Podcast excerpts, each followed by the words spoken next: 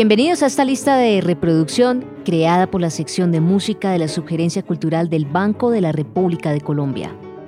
Soy Luisa Piñeros, periodista musical, y este es el tercer programa de una serie de seis episodios de la lista de reproducción Música y Músicos de Colombia, donde estaremos conversando acerca de los principales golpes de joropo en el llano colombo venezolano.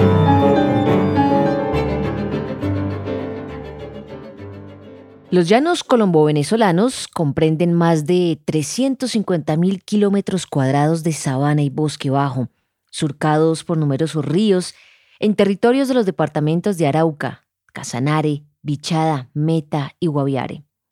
La población llanera es fruto de innumerables y diversas colonizaciones a lo largo de su historia. Los primeros pobladores, en su totalidad indígenas, han sido paulatinamente desplazados por colonos procedentes de muy diversas regiones del país, quienes, debido a múltiples factores socioeconómicos y políticos, emigraron hacia esas regiones imaginadas como inexplotadas y promisorias en aspectos económicos. Estas condiciones de vida propiciaron que, al lado de grandes emprendimientos petroleros y de agricultura y ganadería a escala industrial, se desarrollara también una economía de subsistencia en pequeños atos. En lo relativo a las prácticas musicales, pongan atención a esto, los viajeros y cronistas del siglo XIX mencionan fiestas o reuniones bailables en las que sonaban pequeñas arpas, guitarras, tambores, bandolón y maracas. El desarrollo de la música llanera durante el siglo XX, especialmente a partir de la década de 1950, debe relacionarse con el auge de la industria fonográfica y el desplazamiento de la población hacia diversas ciudades dentro y fuera del llano, como Villavicencio, Bogotá, Arauca y Sogamoso. Igualmente importante es la expansión de la frontera colonizadora por agentes provenientes de otras regiones del país. Ambos fenómenos afectaron desde las mismas conformaciones instrumentales hasta la relación y función social de la música. La producción discográfica comercial, muy influenciada por la industria musical venezolana y sumada a la canción folclórica, es fundamental para construir el imaginario del denominado conjunto típico llanero de arpa, cuatro y maracas.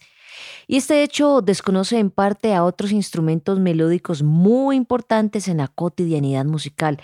instrumentos de diapasón y tocados con plectro como la bandola llanera, el bandolón, el bandolín y la mandolina, el guitarro, cuya presencia se destaca en la zona casanareña, pero solamente es posible encontrar en producciones discográficas de tipo documental o en sellos locales de poca circulación. Bien vale la pena destacar entre ellas la colección de cinco discos compactos agrupados bajo el título Raíces y Frutos de la Música Llanera en Casanare, publicados por la gobernación de dicho departamento en el año 2003. Es una bella antología profusamente ilustrada que aporta los textos de los diversos cantos y referencias a las prácticas musicales de esa particular zona del llano. Es de allí que se tomaron los cinco primeros ejemplos de la lista de reproducción correspondiente, donde suena el bandolón en manos de José Ricaurte, Chivirico Rodríguez, en solo de pajarillo y acompañando luego a Orlando el Cholo Valderrama, una recopilación y posterior reconstrucción de uno de los llamados corridos chusmeros, surgidos como reacción colectiva a las incursiones en el llano por parte de la policía y civiles armados en los años posteriores al asesinato de Jorge Eliezer Gaitán. También está Pedro Flores en la bandola criolla, toda una institución que acompaña uno de los más bellos ejemplos de tradiciones provenientes de muy antiguo, el contrapunteo entre Orlando Vega y Villamil Torres, que tiene como tema la exageración fantasiosa de hazañas o relaciones imposibles en la realidad personificadas por animales. Flores toca también el tema propio, el pollo, y luego acompaña a Villamil Torres en Los Llanos del 70, que proviene en parte del romancero español y tiene versiones locales desde México hasta Argentina. Uno de los pilares fundamentales de las prácticas musicales llaneras es el golpe, agrupado genéricamente bajo la denominación de joropo, tanto en sus manifestaciones instrumentales como vocales con acompañamiento instrumental. Por supuesto, el joropo es una música de baile en las eh, áreas rurales y pueblerinas, con zapateos que marcan los acentos principales de la música y también se usan para improvisar de manera repentista y establecer diálogos y a veces retos rítmicos y tímbricos entre los bailadores y el instrumentista principal. Existen numerosos golpes con cuatro elementos comunes que a la vez que los agrupan bajo el término joropo permiten diferenciarlos entre sí por sus características particulares.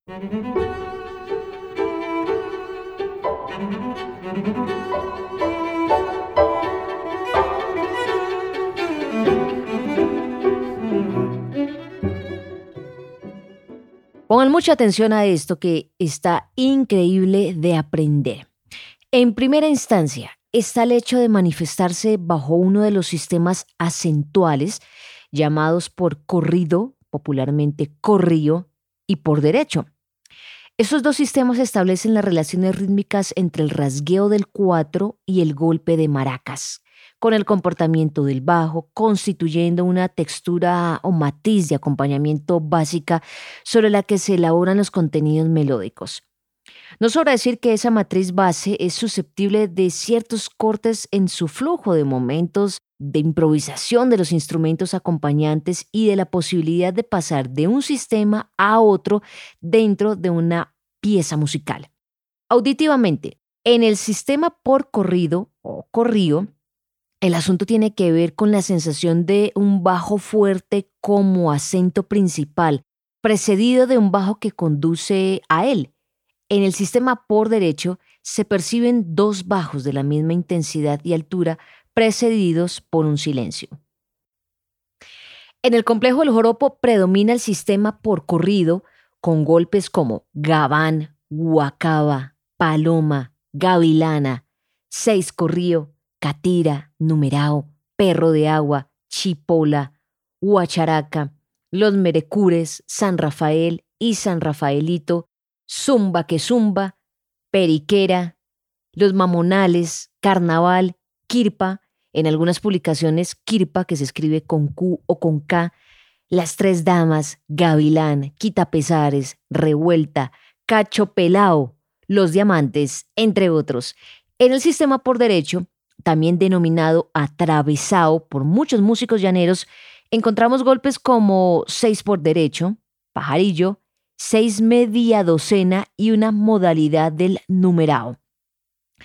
En segundo lugar, todos los golpes funcionan en un círculo armónico determinado que se repite a lo largo del tema las veces que el instrumentista o el productor en la grabación lo considere bien.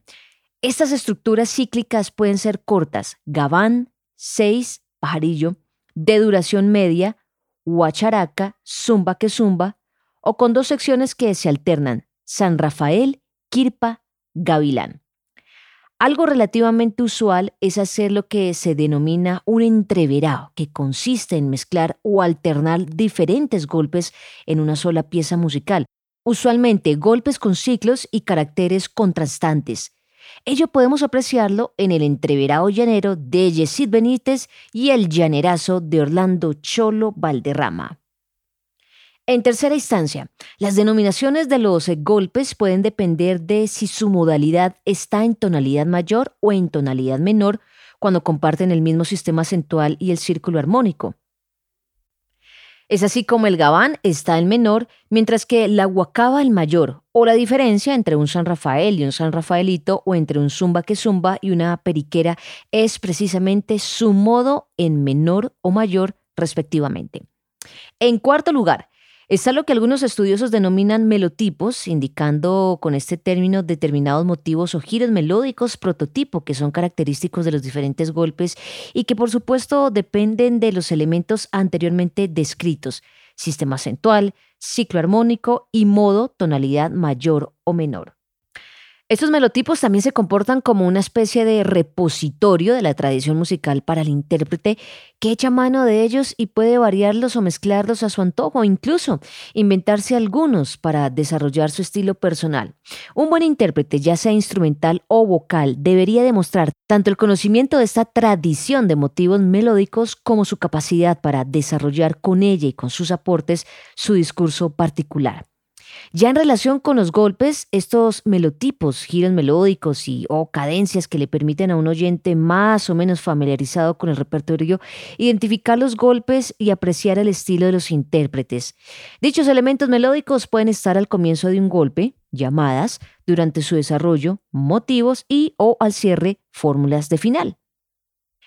Vean, esto no es tan difícil, son fácilmente identificables. Por ejemplo, escuchen, el enérgico comienzo de un quitapesares, Benítez en Entreverado Llanero, la fuerza de los motivos de pajarillo de que presenta Laura Lambuley y Edmar Castañeda en la parte central de Sonrisas, o la secuencia de acordes descendentes de un gavilán, o la cadencia final que nos resuelve el corrido de Guadalupe.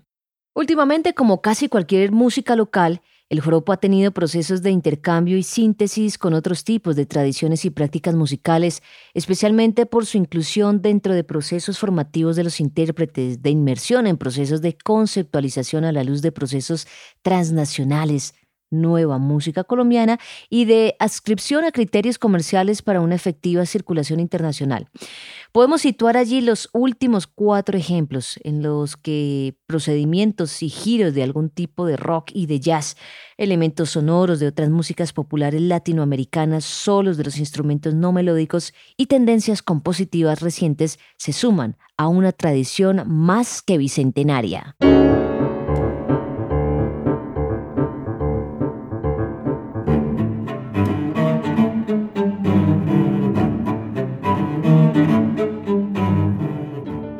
Los invitamos a escuchar la lista de reproducción Música y Músicos de Colombia que se encuentra disponible en la cuenta de Spotify Ban Rep Cultural.